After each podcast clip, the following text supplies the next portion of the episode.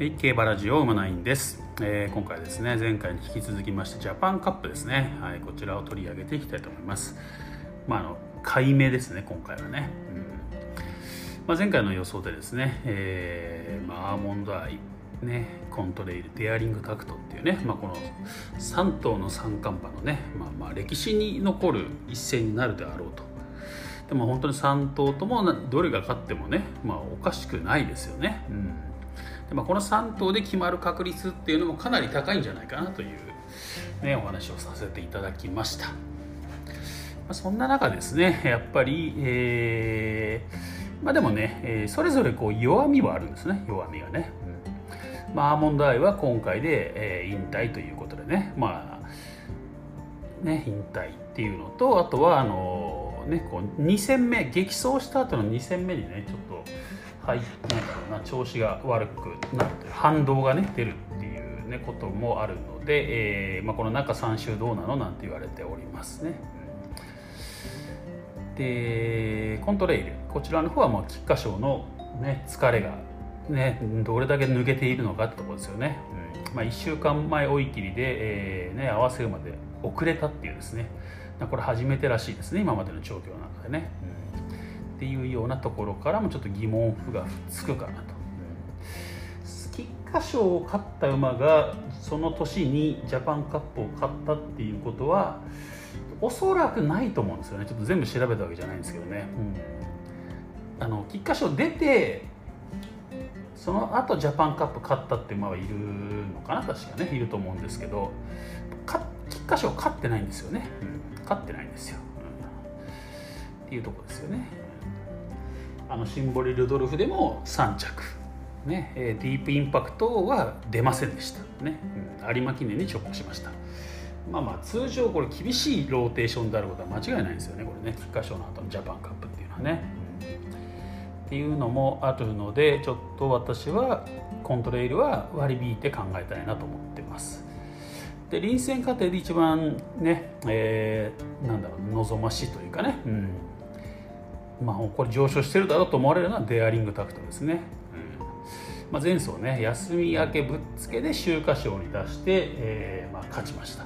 ね、うん。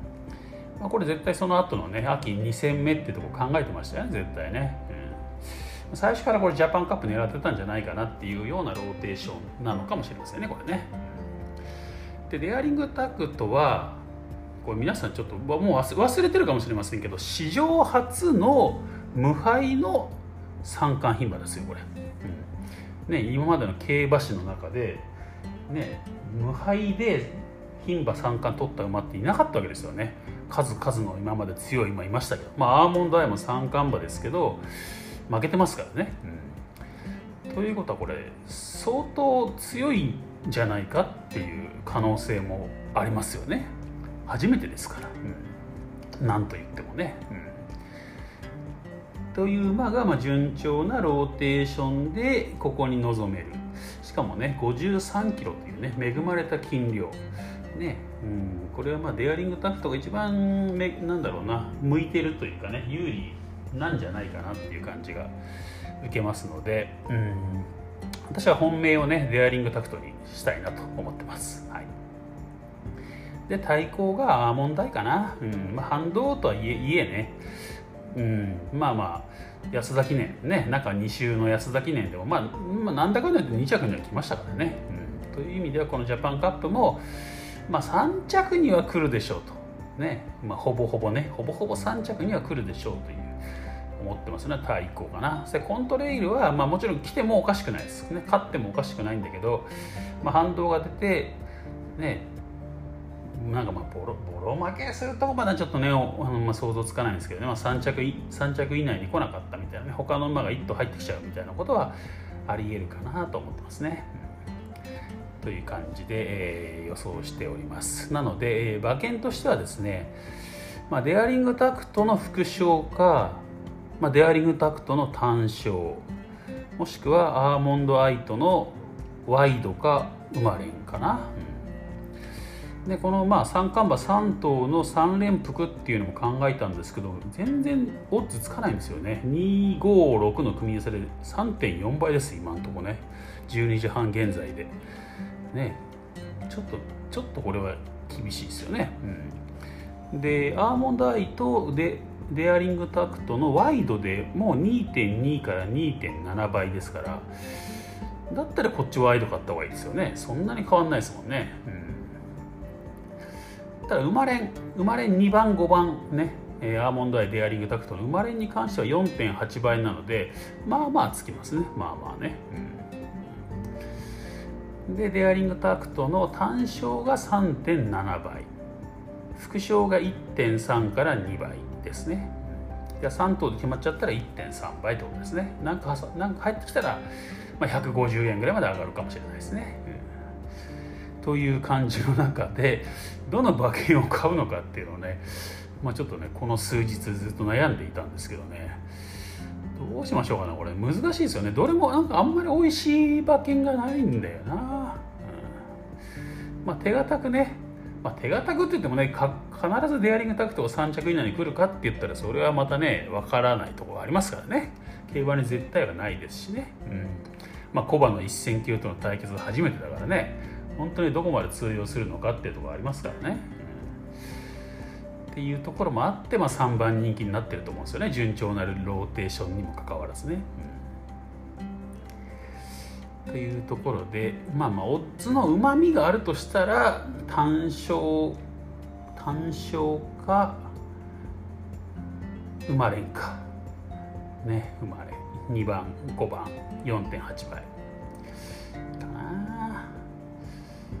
ワイド2.2倍とかあんま買う気がしないんですよね。私のワイド買う時の基準ってねなんか3倍以上って決めてるんですよね、うん、大体ね、うん、3倍3倍ってことは3回に1回当たれば、ね、元は取れるってことになりますんで。あの3倍のワイドをね3回に1回に当てられなかったらしょうがないかなと思ってるんですよね、うん。ねまあ、33%ですね。的中率ね。でもこれが2.2倍になっちゃうと結構厳しいですよね。2回に1回当てなきゃいけない感じになっちゃうんで。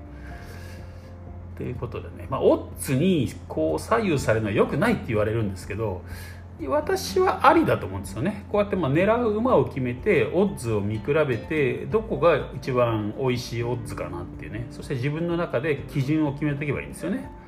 私だったら副賞だったら1.5倍以上ワイドだったら3倍以上生まれんだったら5倍以上みたいな感じで一応決めてます。自分の中でね。ルールとしてね馬券を買う、うん。ね、だから生まれん5倍以上ってことは5回に1回当てれば元は取れるっていうね、うん、ですね。で副賞150円ってことは3回に2回当てれば元元が取れるっていうね。またそれだけの自信があるっていう時に勝ってます、ね。なので今回はまあ副賞で行くのが一番いいんでしょうけどね、うん、副賞で行くのが一番いいんでしょうけどまあねこの正規の対決ってことでね。なんか130円の副賞馬券だけ買って見ててもね面白くないかなってかまあちょっと記憶に 残らないかなと思うんで。うんと記念,、ね、記念にこれ牝馬2頭の生まれに行きましょうかね。思い切ってね牝馬2頭の生まれにね、まあ、外れてもしょうがない、まあ、5回に1回ってことでね、まあ、4.8倍ですから、まあ、約5倍ですからね、うん。まあ、5回に1回は以上は来るでしょうっていう確率だと思うんですよこれ。20%以上の確率はあるかなと思ってるのでね私の中でね。まあ勘ですけどねこんなね感覚値の話ですけどね、うん、2番5番生まれ4.8倍。まあ、下がっても4.5倍ぐらいまではあるかなって感じするからね。まあまあまあまあ美味しいかなってところですかね、うん。まあ、コントレイルはね、まあ、あんまり大負けもしてほしくないんでね、まあ、コントレイル3着みたいなアーモンドアイ勝ったらねこれ本当に史上最強になっちゃいますもんね。完全にね。賞金額でも歴代1位ってなりますからね。芝 G1 も9勝目ってことでね、いやまあでもここはなんかちょっとデアリングタクまあデアリングタクトは3着以内には来そうだと思うんですよね。なんかその絵は外れないんですよ。まあ、アーモンドアイも3着には来るだろうって気がするんで、まあ、普通ならワイドでいいところなんですけどね。2.2倍はちょっと安安すぎるかなと思うんでね、うん。まあ、今回思い切っていってみましょうかね。生まれんでね、うん、チキショーってワイド買っときゃよかった。副賞買ってこよかった。ってなりそうな気もするんですけど。まあまあ今日はちょっと記念も込めてね、うん、2番5番。ね。生まれ。行ってみようかな。これ馬単だとねもっとつきますけどね、まあ、まあまあまあまあ生まれでいいでしょう。ね。まあ牝馬が勝つっていうことだね。はい。今日はそんな予想をしてですねジャパンカップ楽しみたいと思います、えそれでは今回は以上です。また次回お会いしましょう。